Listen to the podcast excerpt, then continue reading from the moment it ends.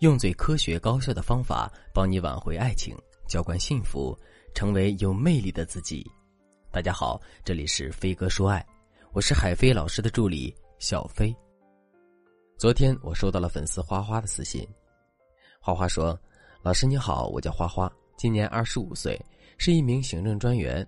上个月月初的时候，我在朋友的介绍下认识了一个男生。说实话，我对他挺满意的。”也对他表现出了前所未有的主动和热情。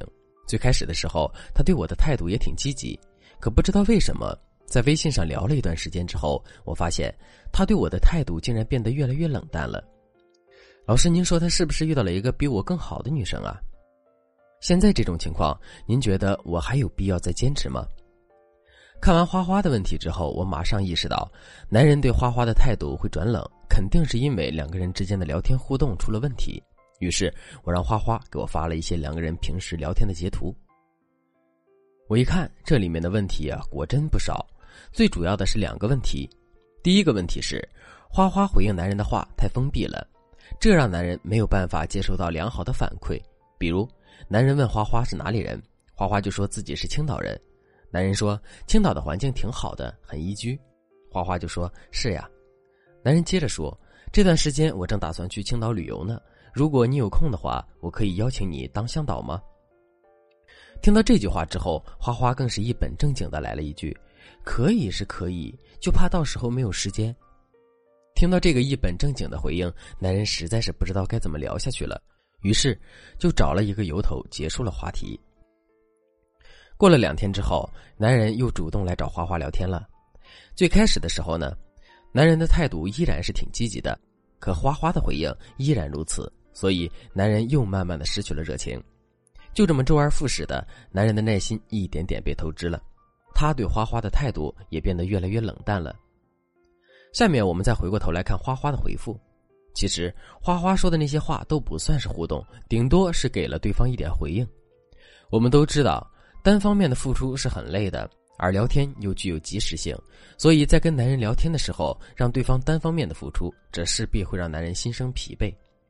正确的做法是，我们可以先不主动发起话题，但一定要多给男人创造一些他可以发起新话题的机会。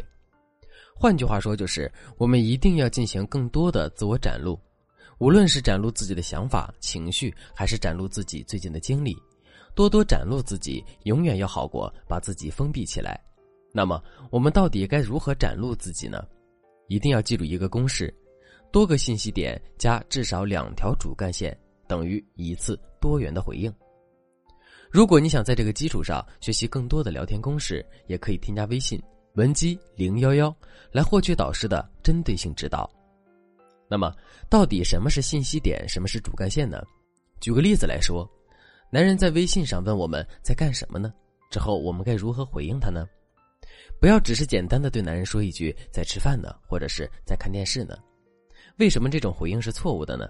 因为它只有一个信息点，而我们寻求的是多点多线。比如，我们可以对男人说：“刚吃完饭，正在沙发上躺着呢，陪着我家的猫咪一起看电视剧。不过现在的电视剧都挺无聊的，我都看着打哈欠了。”这两句话一出口，男人是不是会感到我们满满的聊天诚意，并且有很多的思路给我们抛出新的话题呢？肯定是会的。我们在这两句话里布置了很多的信息点，比如吃饭、追剧、猫咪、无聊、打哈欠等等，这些都可以刺激男人对我们抛出新的话题。另外，我们也在这里布置了两条逻辑线。第一条逻辑线是我们正在干什么，现状是什么。之后，男人完全可以顺着这个逻辑线聊下去，比如他可以说一说自己在干什么，或者是他可以说一说自己的提议，进而促成两个人之间的约会。另外一条逻辑线是，我们现在的感受是什么？这是精神和心理层面的一条线。男人也可以顺着这条线，在精神世界跟我们聊一些内容。总而言之，一句话，只要我们对男人的回应是多点多线的，那么我们说的话就势必不会给男人太多的封闭感。有了这个前提，男人对我们的态度就肯定不会一直变冷淡了。好了，说完了第一个问题，我们接着再来说一说花花聊天里的第二个问题。这个问题是，花花对男人的回应太过于缺乏情趣。什么是情趣呢？简单的来说，就是我们说的话很好玩、很有趣，能够充分的调动起男人的情绪，并且激发起男人跟我们聊天的热情。花花对男人回应是什么样的呢？基本上都是就事论事，即使偶尔引出了一个新的话题，那也是充满了逻辑性，而且没有任何的情绪。那么，我们怎么才能让自己说的话富有情趣呢？首先，我们可以在自己的表述里加入一些奇思妙想。俗话说：“理儿不歪，笑不来。”正经的话说多了，偶尔说一些奇思妙想，我们的聊天肯定会变得丰富有趣的。举个例子来说，男人问我们在干什么呢？这个时候，我们就可以对他说：“我在做题呢。”听到“做题”两个字之后，男人肯定会好奇，然后问我们到底在做什么题。